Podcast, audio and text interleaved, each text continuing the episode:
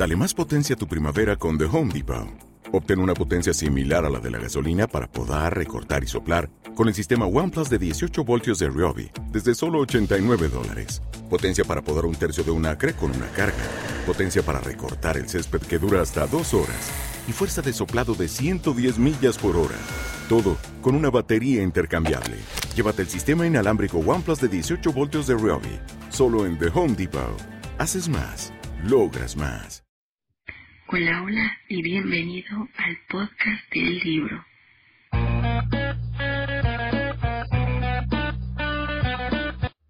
Ojos Verdes, por Jess Castro. Hacía varias horas que los habitantes del orfanato se encontraban descansando.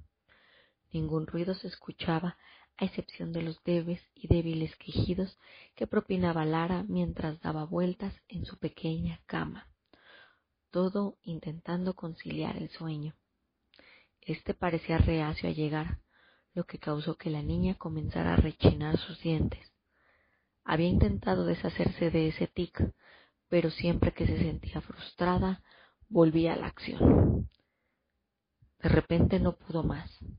La pequeña se levantó de la cama con extrema lentitud, intentando que los resortes no emitieran un solo rechinido de puntitas, se acercó a la puerta y la abrió con mucho cuidado. La pequeña comenzó a caminar hacia la mesita del pasillo, en donde la señora Mariana siempre dejaba una jarra con agua. Estaba a punto de tocar la madera cuando de repente unos extraños ojos se dejaron ver en la oscuridad. Estos hicieron que la niña se detuviera por completo. La pequeña nunca había experimentado un miedo como el que estaba sintiendo, y los centellantes ojos la miraban fijamente, esperando, midiendo el momento para atacar. Mientras Lara intentaba moverse de su sitio, comenzó a imaginar mil y un cosas apariciones en la oscuridad, cuchillos ensangrentados, rostros distorsionados por el horror. Los ojos no habían dejado de mirarla en todo momento.